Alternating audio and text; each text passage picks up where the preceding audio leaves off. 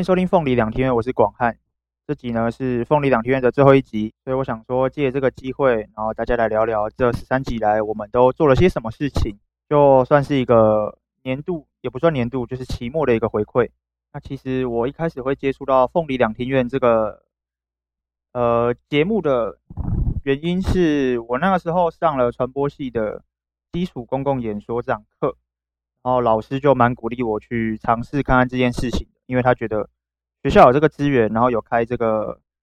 单元，就去报名啊，然后去尝试看看，训练自己的口条也好，或者是去体验看看，身为一个不管是广播节目，或者是呃新媒体的 podcast，或者是传统的电台，他们在如何进行一个企划的制作啊，然后然后一直到播出这样，那。中正之声其实一个礼拜要播一集的内容，那对我们这种非本科的学生，尤其又是比如说你有辅系，或者是你有在外做其他事情的人，其实压力会蛮大的，因为讲出一个内容不是这么容易的事情，尤其是接近期中考、期末考，哇，那真的是完全的忙不过来，尤其是要录音啊这件事情。Anyway，我在凤梨两天院这个单元里面邀请了一些来宾。那来宾通常都是校内的学生。我原本是想说，我能够在规划的时候啦，刚开始在规划的时候，原本是想要要看有没有机会邀请到老师，或者是邀请到一些外宾。但这件事情其实，在实行起来发现非常非常的困难，尤其是在没有资源的情况下，几乎很难达到这件事情。所以这是我自己觉得。凤梨养天院比较可惜的地方啦，就是没有得没能够再去邀请到更多的人来到我的频道。但我觉得在这半学期当中，我玩得蛮开心的，因为邀请到很多可能曾经工作啊，或者是社团啊，或者是亲朋好友，然后来录音室录音，其实蛮快乐的。尤其是跟他在对话间啊，想访刚啊，然后你会在在这个在这个对谈当中，你也会发现到。身边的朋友其实想法也很多，然后内涵也不错，就是蛮蛮多内涵的，可以聊的。在这不知不觉间，就是大家其实只是缺一个平台，能够把自己的想法说出来而已。我原本的节目规划是我想要聊一些台湾戏剧发展的脉络，还有一些后台技术方面的东西。但实际上开始做这个节目，我才发现自己的知识蕴含量也好，或者是呃技术方面来讲，都远远的不够。基本上是非常粗浅的，我以我的能力，所以要做到这件事情，除非就是找外宾。但很显然的，找外宾这件事情非常的难，巧也非常的呃选定人选，所以后面就变变相的比较偏向聊一些校内的事情啊，或者是回归到我身边的会发生的事情，或者是曾经接触过的例子之类的。然后其实前几集的内容，我的错误也蛮多的。有被身边不少人纠正，就不管是什么 programmer 啊，或者是一些五间地面当之类的事情，因为出糗蛮多的哦，这蛮尴尬的，尤其是对这种广播节目。那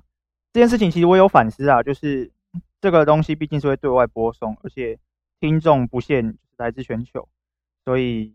在内容的取材上或者是口条上，反而要更，与其说收敛，不如说是要谨慎一点。再来是录制的技术上，其实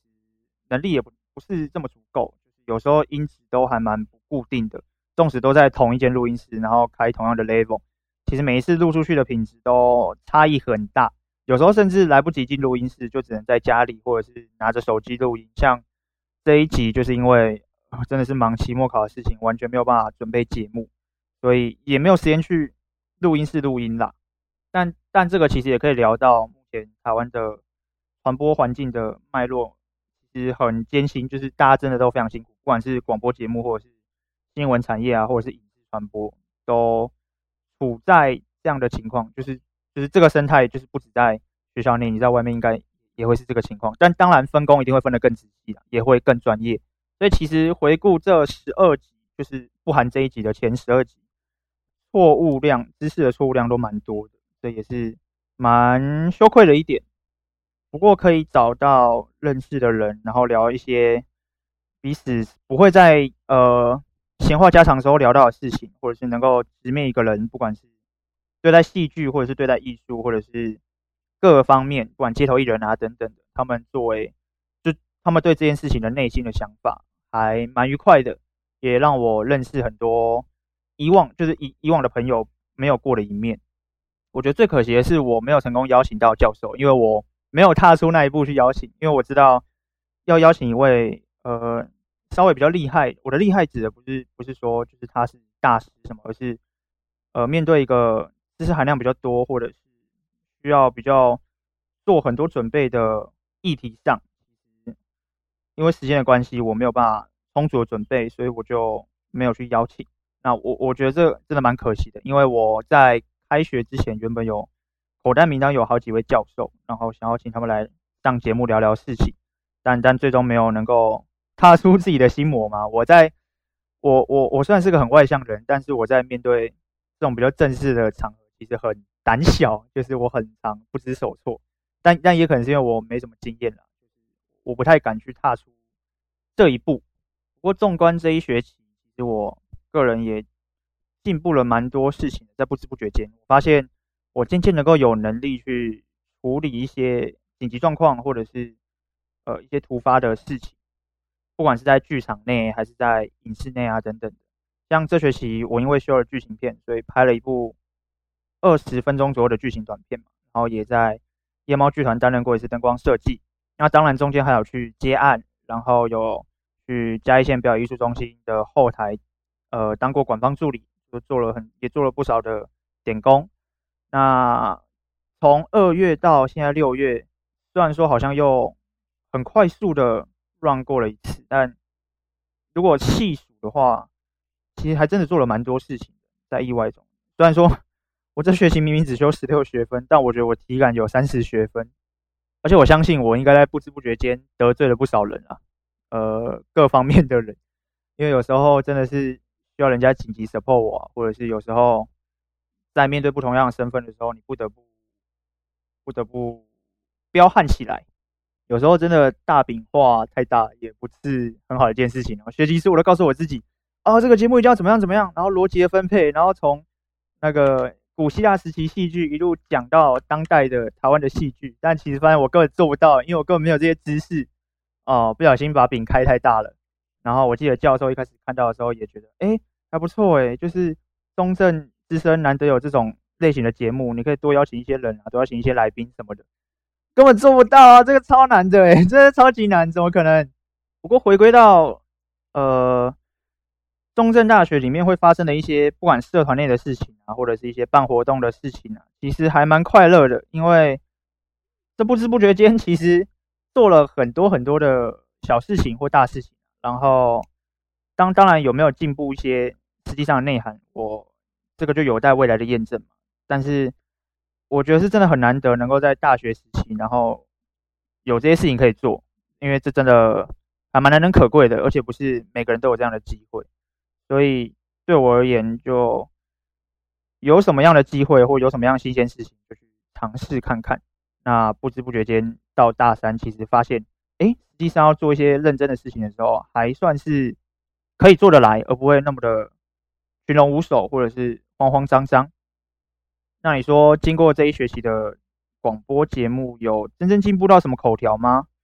我觉得或多或少有一点啦，至少冗言赘字应该是有。比起往年或者是以前少很多。那在节目的编排上，其实就就是就是安排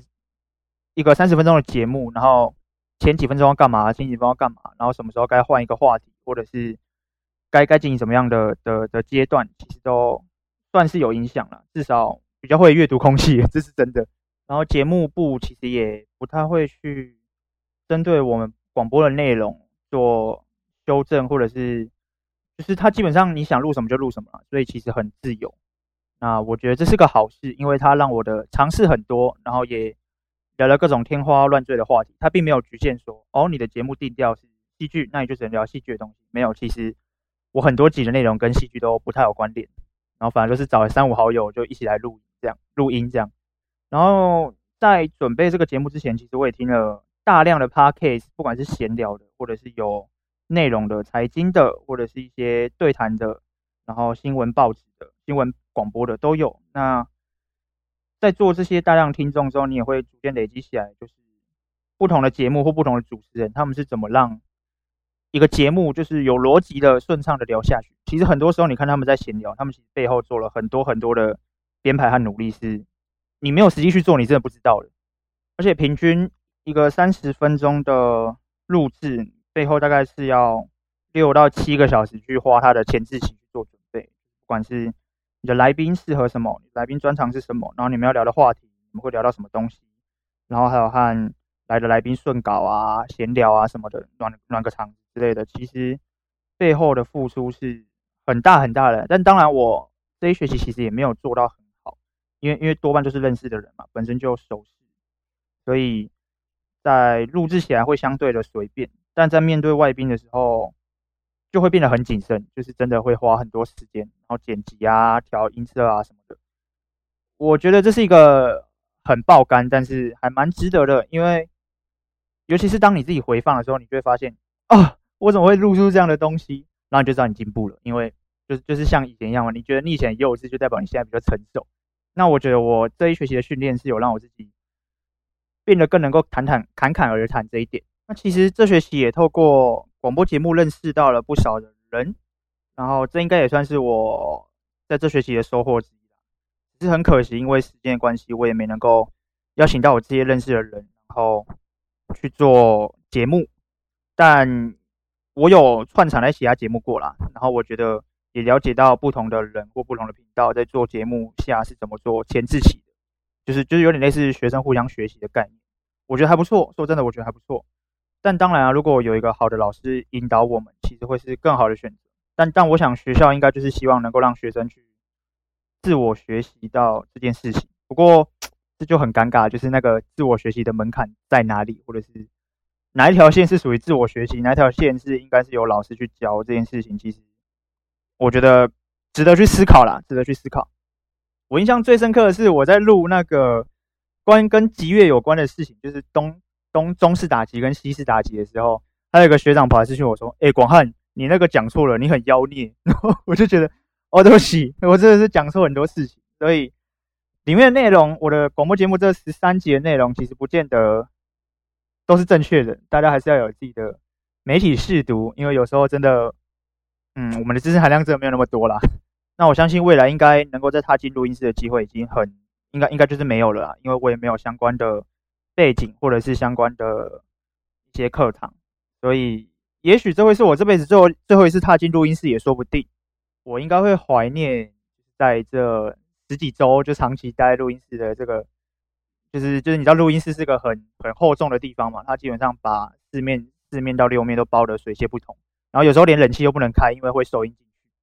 嗯，我觉得应该会蛮怀念这段日子的。这学期开始，我也意外的很容易去台北，不管是处理事情，或者是去看戏什么的。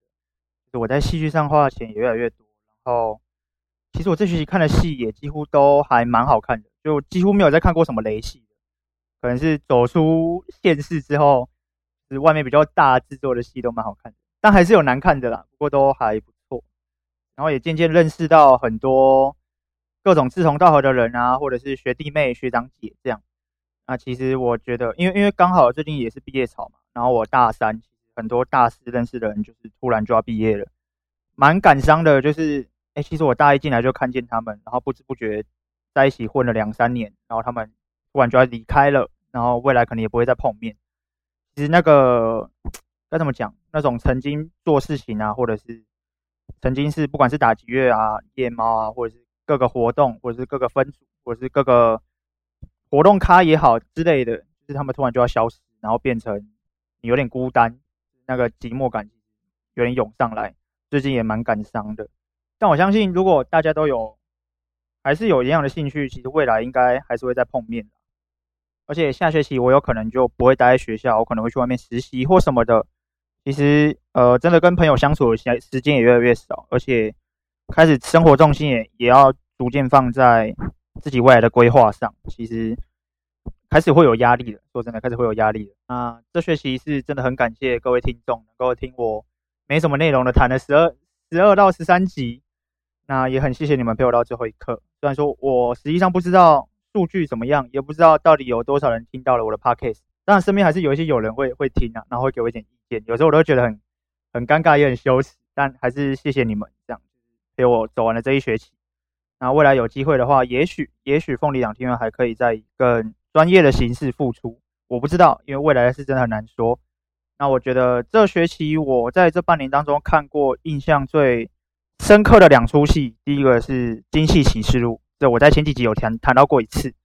那第二个是我前几个礼拜去看的《春眠》，我觉得这两出戏真的是，我不知道，他真的很感动，就感动到我在现场都热泪盈眶。那《春眠》的《春眠》的灯光也非常的漂亮，觉得是可以参考的那种等级，就真的做得很精细。那《精细喜事》是整个剧剧情上的编排都很好看。如果未来有机会的话，还有再重演的可能的话，可以去，就我我很很推荐大家，就是一定要去买票去现场看看。然后下学期应该就会是新的一批主持人，然后有新的节目，也希望大家能够继续支持中正之声的所有节目，因为其实每个主持人都真的还蛮用心在自己的节目上，不管他做的好不好，或者是实际的成品好不好听，大家为了自己的节目都还蛮付出心血的。但当然啊，成品怎么样是我们可以再讨论的。但但这个。该怎么讲？就是现在 Podcast 林立希也印证了一件事情是，很多人都很想做传播，但其实很少人去思想、思考，就是他要做什么内容。像我就是其中一个，我画了一个大饼，然后设了一些呃纲要或者是节目的编排，但实际上几乎都没有做到。对，这是蛮大的失误。所以，所以，所以其实。我我觉得，如果说有一个新的主持人或者是学生想要做广播的话，我会建议他先很用力或者是很谨慎的去思考一下，我适合做什么，然后我现在能够做什么，我有没有内容，就去思考要不要录。